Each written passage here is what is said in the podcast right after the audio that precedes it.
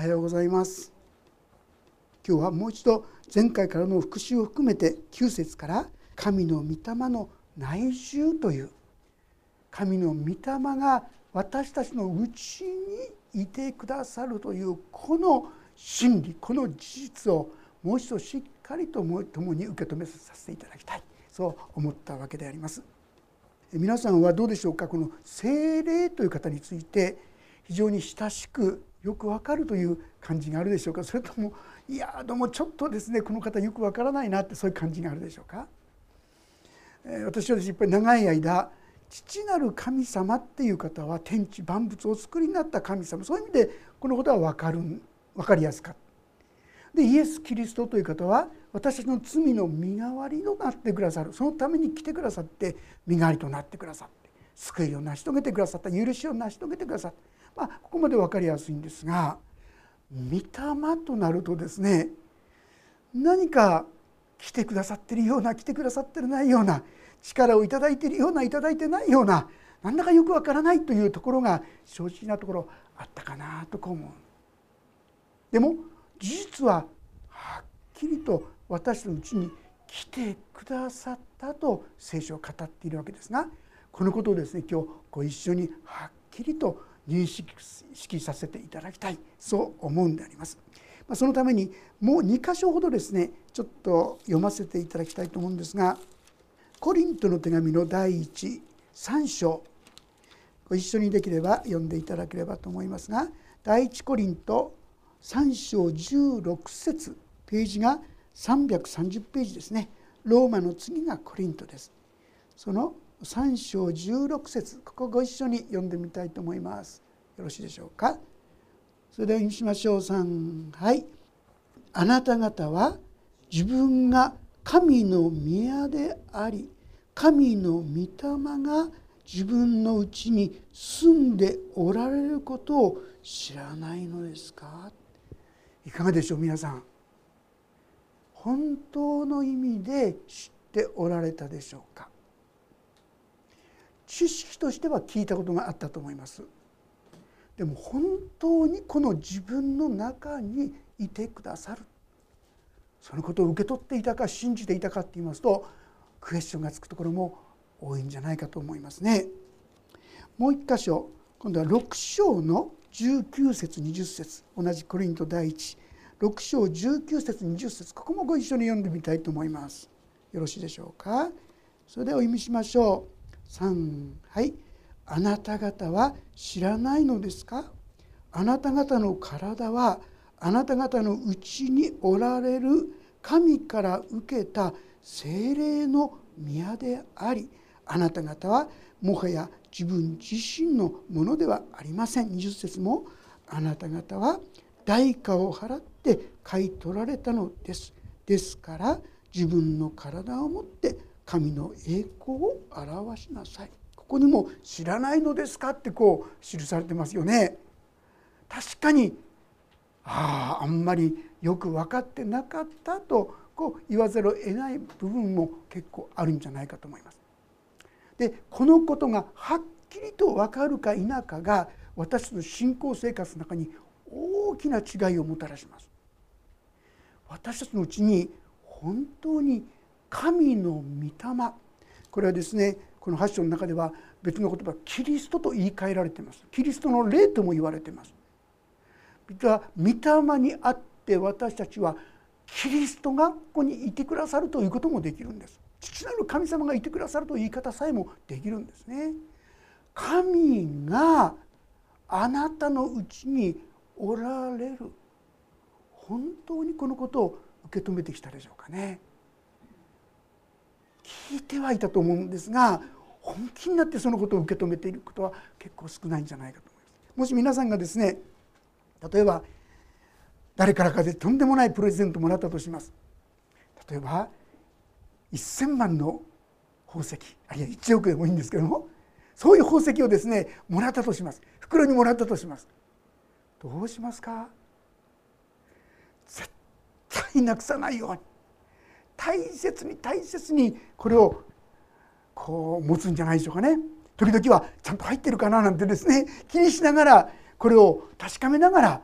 歩むんじゃないかと思うんですがはっきり言いまして1億だ1,000万だ関係ない。それよりもはるかにすごいお方が来てくださっている。あなたのうちに来てくださっていると語っているんですが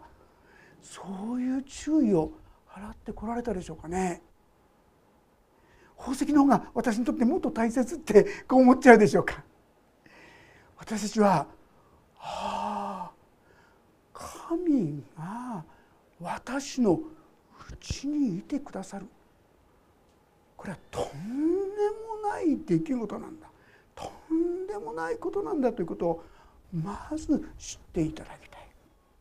でこの精霊をいただくどういうことか使徒行伝の一章八節のとこに「しかし精霊があなた方の上に臨まれる時あなた方は力を受けます」って書いてあります。この力っていうのはですねもともとのギリシャ語ではデュナミスっていうんですがこのデュナミスっていう言葉からダイナマイトが出てきたんですよ。ダイナマイトっていう言葉が出てきた。要するに爆発的なとんでもない力を持つそういう力です。精霊がをいただくってことはとんでもない力をいただくことなんですがいかがでしょう？そのことを知っておられたでしょうかね？そういう方がもし皆さんがですね今さっき言ったように1,000万でも1億でもですね持ったそんな宝石を持ったらなくさないようにな大切にするんじゃないかと思うんですが私たちあんまり大切にしてこなかったんじゃないでしょうかね？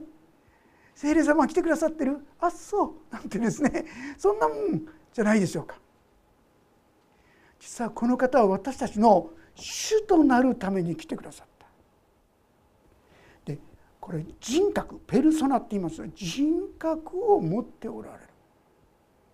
私は私はこの方と交わりを持つことができるそういう存在として来てくださっていたんですが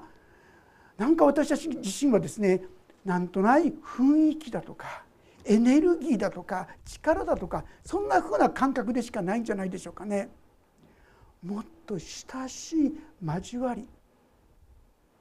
それもですね自由意志を持って交わることができるそういう存在として来てくださったそしてこの6章の19節のとこ読んだ時に「あなた方はもう自分のものでないことを知らないのですか?」あなた方の体はあなた方のうちにおられる神から受けた精霊の宮だ実は私たちの心体はすでに十字架によって買い取られたのですから本来私たちのものじゃなかったんですよ。皆さんがイエス・キリストを信じた時それはあなたの贖いがなされた。十字架がなされた。それはあなたの一切合切のものを全部負債を全部受け取ってくださって。その瞬間から私たちは神のものになったんです。でもこの聖霊様はですね強引な方ではありません。待ってくださるんですね。私たちが理解して受け止めてそして自由意志を持ってああ私は本来もはや私のものじゃなかったんですね。この私はあなたに捧げるべき存在だったんですね。そのために十字架までかかってくださったんですよね。私たちが本当に理解して自由意志を持ってこの神に捧げるようになるまで待ってくださっている自由意志を尊んでくださるんですよ。ですから、まあ、この神様はずっとずっと何でも今までそんなことはあんまり知らなかったけど神様はじっと待ってくださる方言うんじゃないんですね分かるまで待ってくださるんですよ。そして私たちが「ああ本来私のものじゃなかったあなたのものだったんですね」と言ってお返しする時に「分かりましたか?」待ってましたよ実にその時からこの聖霊様が私たちの本当に主権主となってくださって私たちを神の道に導いてくださるお方となってくださ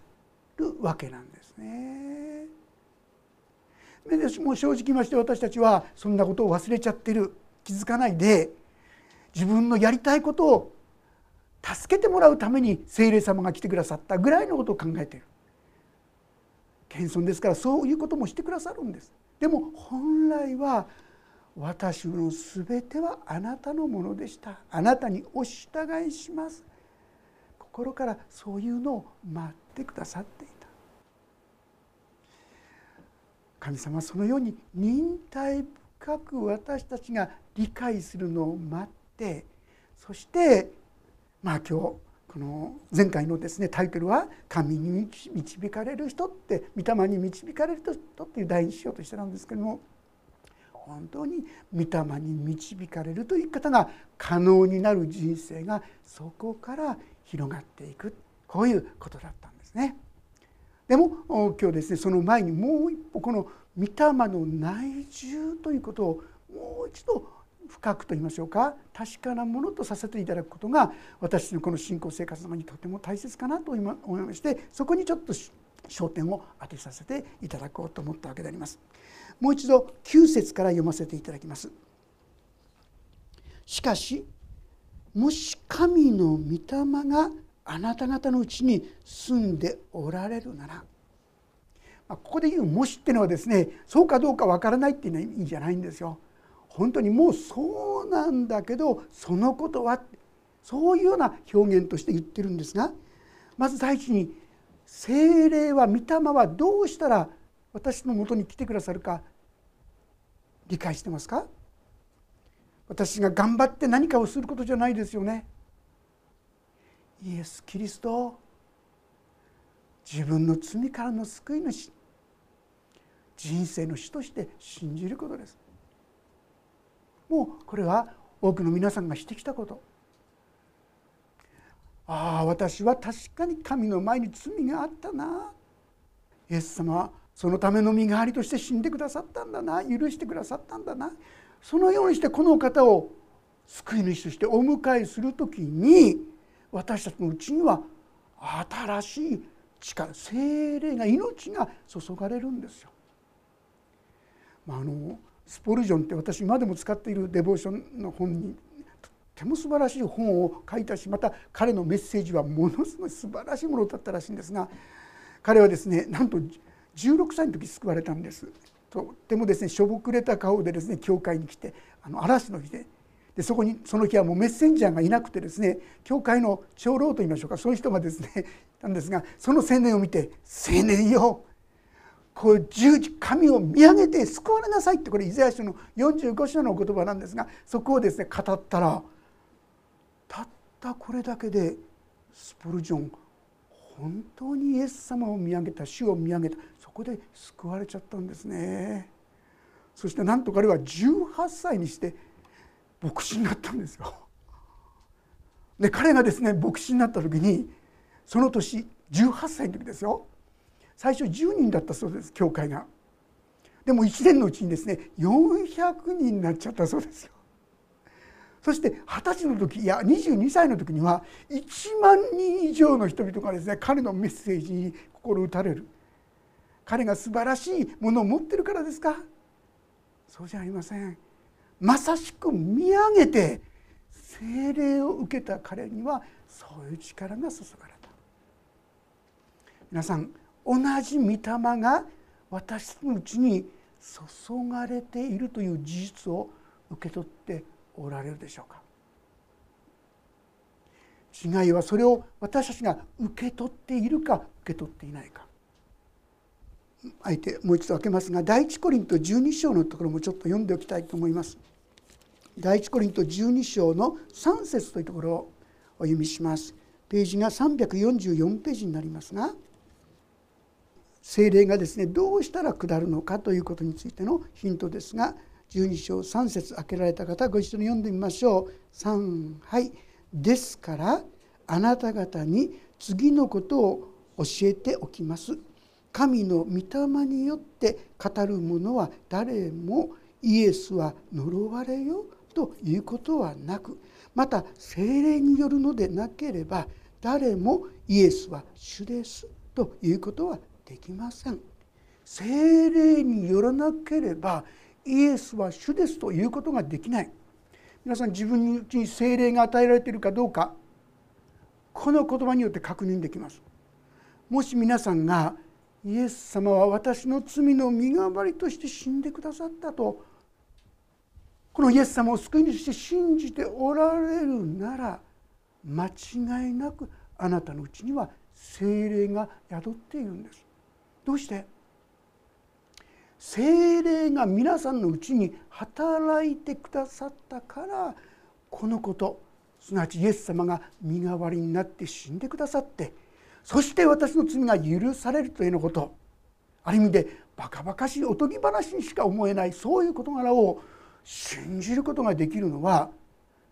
精霊が皆さんのうちに働いてくださったからそのことが信じれるようになったんです。みんなが皆さんが頑張って努力したから信じれたんじゃない。精霊様が働いてくださった。そして皆さんが今言ったようにイエス様を死と告白できるんであるならば明らかに皆さんのうちにはすでに精霊様が来てくださっている。こういうことなんです。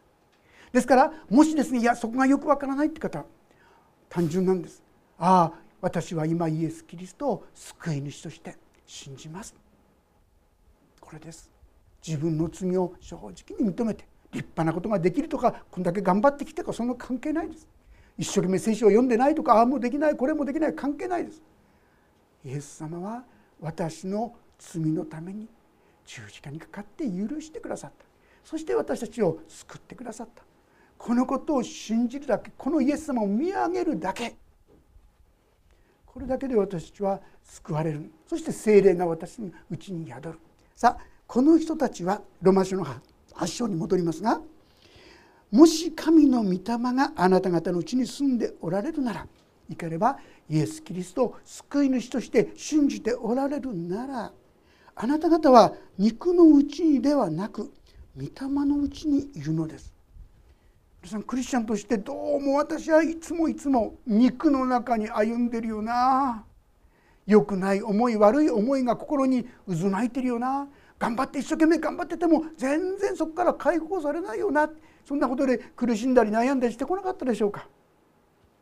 そうなると私は肉の中にいると思ってしまうんですがなんと聖書はそう言わないんですよ。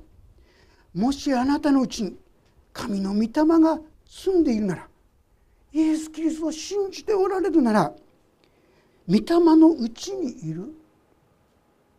皆さんも霊のうちにいるとこういうのです。反対にもしですから御霊を頂いてないっていうんなら注意してください。その人は一日も早くイエス・キリストを救い主として信じていただきたい。どれだけ聖書をたくさん読んでいてもどれだけ一生懸命お祈りしていてもどれだけ神様のために奉仕していても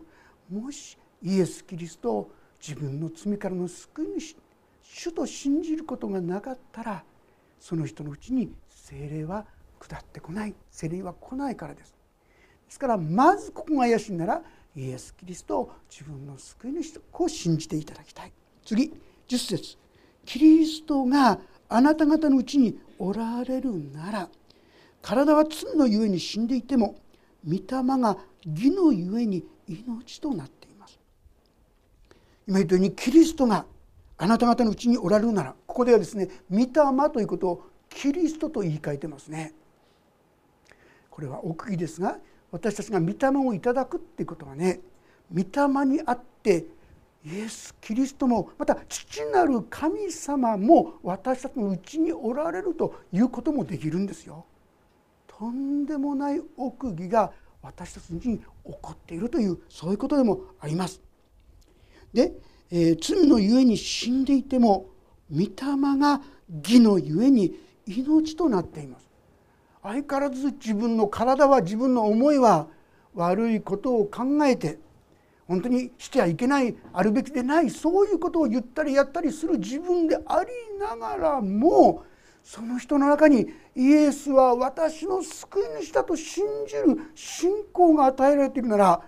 なんと私たちは命に預かっている。ただ問題なのはこのことに私たちが気づいてこなかったということなんです。気づいていないと私たちはその恵みその力をあんまり味わえないんですね。私が進学校に行く時ですね私は取り柄っていうかそういうものは何にもない。何にもないんだけども、まあ、正直言ってまあ、せめてこのことで神様にお仕えしていくことができるかなっていうもの一つだけあったんでそれはですね まあ口あれですねもう、まあ、お祈りはよくしてたんですね結構ね。ですからいろいろできない何もできないかもしれない力も知恵もないんだけどもでも祈ることはできると思って進学校に行ってまあこういうことにおいて強められていきたいなんて思って行ったんですがね進学校に行った結果としては何かって言いますとねその祈りができなくなっちゃったんですね。進学校に行って祈りができないって意味がわからないかもしれませんけどもとにかく忙しい。もうですねそんなもともと怠け者で真剣にこう勉強に取り組んだことなかったもんですからいろんな課題をですねこなしていくのが大変ある同じ同級生の人が言ったんですね。南氷洋の氷のようだ。もうブワーッと氷ですがこの船でバンバカバンバカこうつっついてついてついにこのこの氷がこの氷がですね溶けて少し前に進んだなと思ったらもっとでかい氷の山がブワーッと来てそんな調子でですねこう宿題とかいろんなものがいっぱいいっぱい。そうするともうですね寝る時間も最低。そして正直言って祈ることもできなくなってしまう。唯一のこれぐらいと思ってたそのこともできなくなっちゃった時ですね私の魂はもうカラカラに干からびてしまったって言ってですねもう何もない何の力もない情けないですね惨めなそんなものとなっていた。そんな時ですねこのふとこの聖書の御言葉があった時にあなたのうちに精霊がいてくださるじゃないかっていうその思いがスーッとやってきたんですね。あ私はもう何にもいいとこないけどこの私のうちに神の御霊がいてくださるそのことが分かったらなんか不思議に元気になってね力が出てくるようになりましたね。まあ、例えば祈りでもですね今まではこう一生懸命祈ろうとしてもそれもできなくなっちゃったわけですけども不思議にですね短い時間でもうそれこそ数十秒のうちですね例えば「主よ!」って本当に心の底から神様を求める祈りで「主よ!」って求めるとですねなんかスーッとこうだけで元気になる数秒なんかこうやってやってじゃなくてですね神様ってあ本当に求める時にすぐ答えてくださるそういう方に変わり始めたんですね。その時からちょっとずつ生き方も変わっていったな。私たちは精霊を頂いてないんじゃないんですよ。その精霊が宿っていることを忘れてるんですね。気づかないっていうんでしょうか？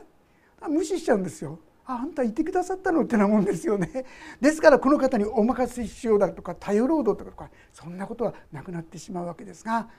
ああ自分がどうにもしょうがないボロボロだなって気づく時にああお委ねすればいいんだなということで気づかされそしてその方によって生きることができる。できなかった自分なのにあれ？なんかちょっと力が出てきた。あれ？こんなことができるようになった。神様からの力命をいただくことができるようになる。そういうことであります。11節。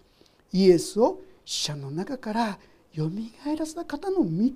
があなた方のうちに住んでおられるならキリストを死者の中からよみがえらせた方はあなた方のうちに住んでおられるご自分の御霊によってあなた方の死ぬべき体をも生かしてくださいます。皆さん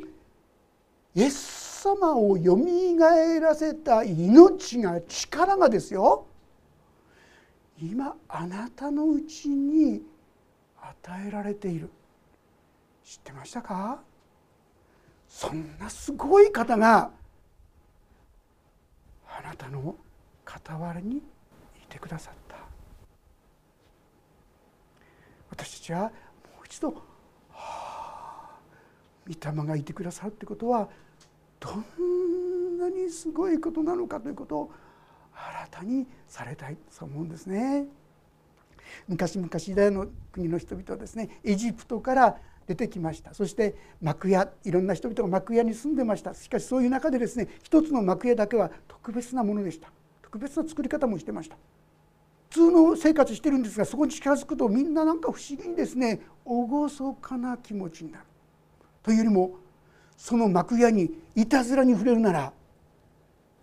一気に殺され死んでしまうかもしれない。そこは聖なる場所だったから。そこは会見の天幕なんて言いますが神様がその幕に役に宿ってくださった。からですよね。そこにはモーゼがですね神様から頂いた契約の箱などもしまわれて置かれていました。まさしく神が置かれたその宮幕屋。それは聖なる場所だったんですが今やこの幕屋はなくなりましたね。そのうちそれは神殿に移されましたね。ソロモンの神殿あるいはその第二神殿。でも今やそれも全部なくなってしまいました。さあ今神の宮はどこにあるんですか？今はあなたがその幕宮になっているということを受け取っておられたでしょうか？私のうちにその聖なるお方がこの私のうちに来てくださっているというとんでもない出来事が起きてるんですよ。あの聖なる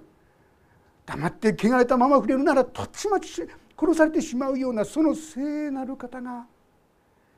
イエス様の十字架の贖いのゆえに今や私たちのうちに来てくださった。にもかかわらず私たちはこの方のことをああいてくださったんですかぐらいなですね。粗末な扱いというんでしょうか。そういう扱いをしてきた。ああ聖霊様あなたこそ私の主です。私はあなたにお従いします。本来はこうあるべきです。でも私たちは聖霊という方をなんか自分を願いを自分の考えを成し遂げるために利用するかのようにああやってこうやってって本当に謙遜な方ですからそれも聞いてくださるんです。そういう私の願いもですね受け止めてくださる。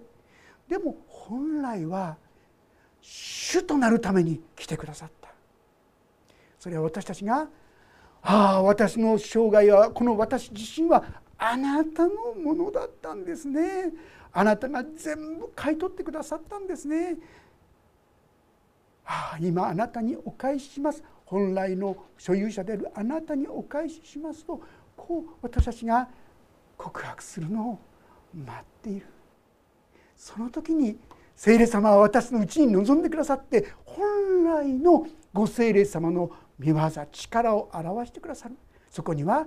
愛喜び平安寛容親切善意聖数乳和自制あるいは神様のさまざまな恵みをそこに注ぎ込もうとしている。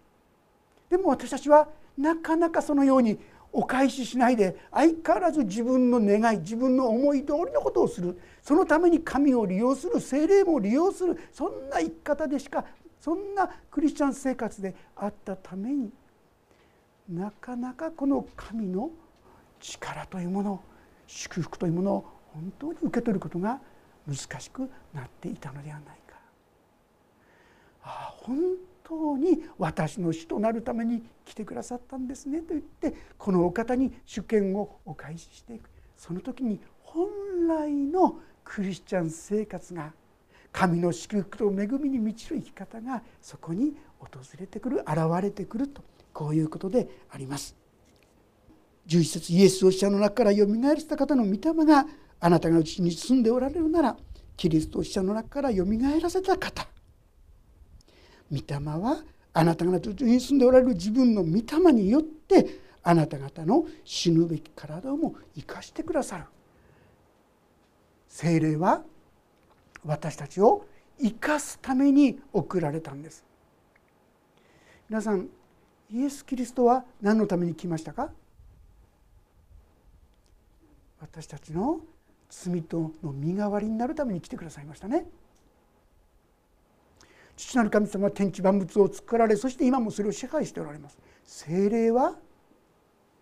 私たちの内に住んで私たちを内側から作り変えるためです。私たちが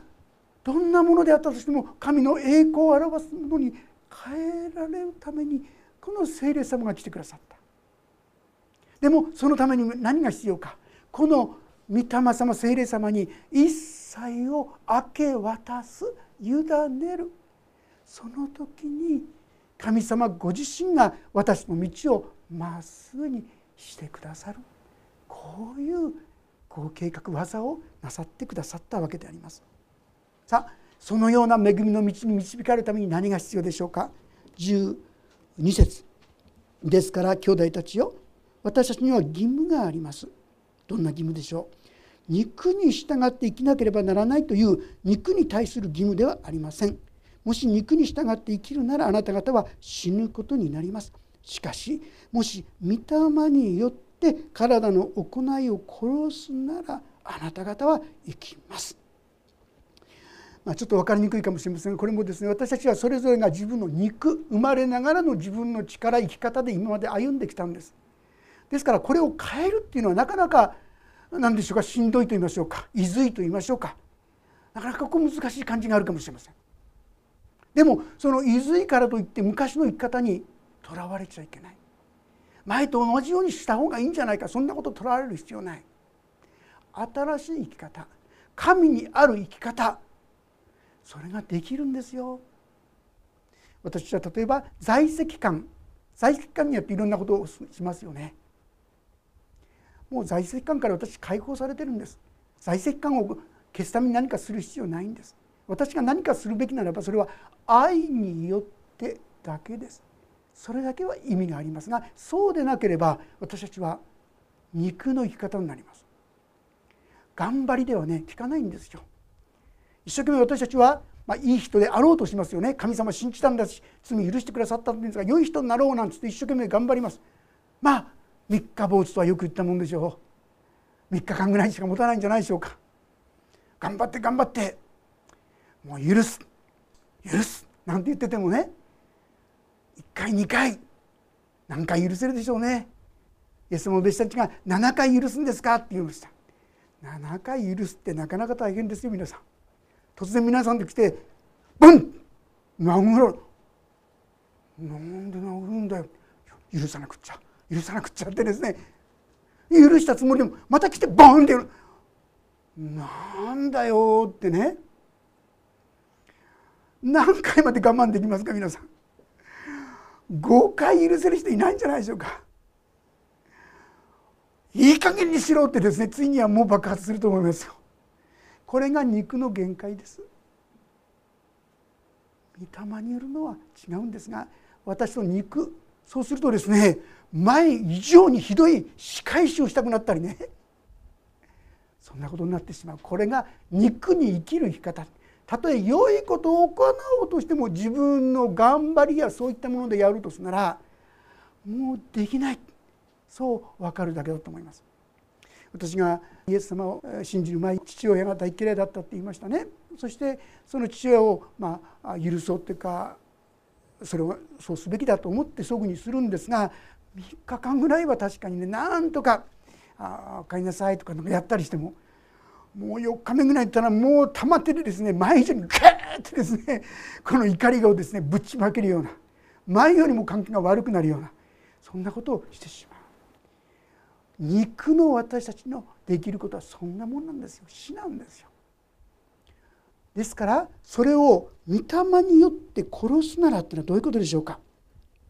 しかしもし御霊によって体の行いを殺すなら具体的なことで言うならばこれはですね、まあ、例えば許せないことだったら神様私にはもうこの人のことを本当に許すことはできません。私はこの人のことを恨んでます。憎んでます。でもこれは確かに罪だってことは認めます。まず第一は自分にはどうにもならないそれは弱さだ罪だって認め告白することですよね。これが第一です。そして私にはこれを止めることができませんから次あなたに委ねます御霊様に委ねますってご支配くださいってお委ねすることです。頑張ることじゃないんですよ皆さん。頑張ったらねあダメだ。できないって気づくだけ。似てますが違うんですよ。頑張ればダメだ。死だっていうことに気づくだけ。委ねる時にあれ？前だったら嫌だってすごく思いが募ってきたのに出てこないなとかね。新しい自分命が働いていることをちょっとずつ気づく感じることができると思います。が御霊によって殺すならって意味です。自分の罪を認めること告白することそしてそれを委ねること。そうするとそれがとどまってくるんですね。この生き方。でもねここで大切なのはここにね「殺すなら」って言葉がありますがこれ現在形っていうのがで書かれてるんです。現在形っていうのは繰り返し繰り返しずっと続けることです。一回やればいいんじゃない？ずっとずっとそのこと。失敗してもまた続けてそのことをやって。そうするとなんと私たちはここにありますようにあなたは生きます。ああ感謝だな。気が付くと愛もなかった自分の中に愛喜び平安寛容親切善意誠実柔和自制こういったものがちょっとずつちょっとずつあれ？自分の中にもそんな気持ちがちょっとずつ出てきてるぞ。神の命の結果をですね味わうようになることができるわけであります。14節神の御霊に導かれる人は神の子供です。これはですね宗法のところにちょっと書かせていただきましたけども私たちは自分の思い通りのことが起こらないこれは良い道なんだから絶対これしかこれでなきゃおかしいなんて思うところあるとですねそれが起きないとついついイライラしちゃったりねもう我慢ならなくなったり怒ったり恨んだりするんじゃないかと思います。でもあの使徒行伝の中に書いてありますがそのところですね書いてあるのパウロたちは何があったか分かりませんがアジア今のトルコ地方ですがそこで伝道してた時にその道が閉ざされたんですよ。なんかそれがですねダメになったんですよ。普通だったらなんでこんな神様のためにこうやって一生懸命良いことやってるのになんでこんなことが起こるんだとかですね文句言ったり不平言ったりつぶやいたりして私たちだったら終わってしまうところを彼はあ精霊が禁じているんだなって受け取った。そして後に何があったですか？マケドニアの少女が叫んでる「来てください」って言ってるその幻を見る。アジアで伝道すべきだとアジアだと自分のやるべきことはそこだと思ってたけど神様はそうじゃなくてヨーロッパに使わそうとしてたんだっていうことに彼は気づいた。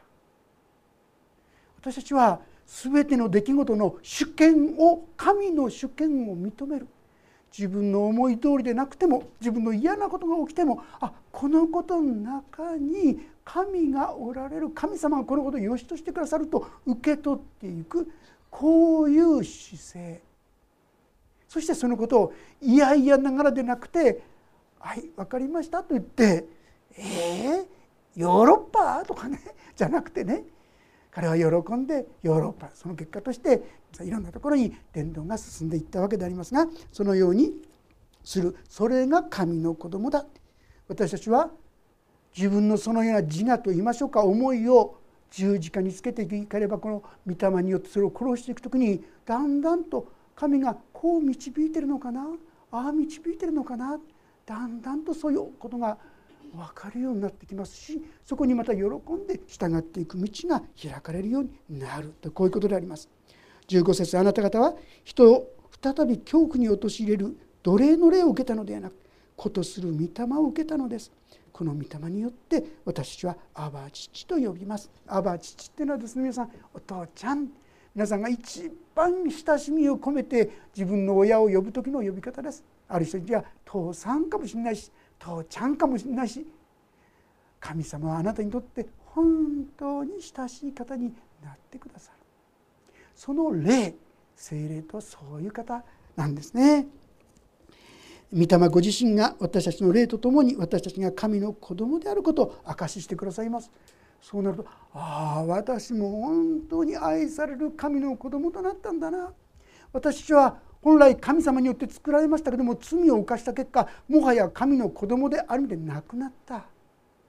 でもイエス・キリストの十字架の贖いによってもう一度私たちは神の子供になることが許されそれも愛する親しい交わりができる神様との関係が回復されたのです。そしてそれは子供であるなら相続人でもあります。私たちはキリストと栄光を共に受けるために苦難を共にしているのですから神の相続人でありキリストと共に共同相続人なのです。たとえ私が今この地上でさまざまな困難や苦しみがあったとしても実はそれは共同相続人。何の共同相続人ですか？それは神の国ですよね。永遠の命。永遠の祝福の相続人ですよ皆さん。私はとんでもない宝を引き継ぐものとされている。いかがでしょう？このことを本当に受け取ってこられたでしょうか？もう一度繰り返しますが私たちは実は神が精霊があなたのうちに宿っているこのことを受け止めておられるでしょうか？この方は人格を持って私たちがですね自ら進んでああ分かりました。じゃあ私の生涯はあなたのものなんですね。お返ししますと自らの意思で神様にお委ねするのを待ってらっしゃるんですよ。そういう方として来てくださっている。そしてたとえ私がどんなものでもこの肉の肉によって、ま、負け続けているものであっても自分の正直な弱さを愚かさを醜さを告白してそして委ねていく時になんと私たちが生きるものとなっていく。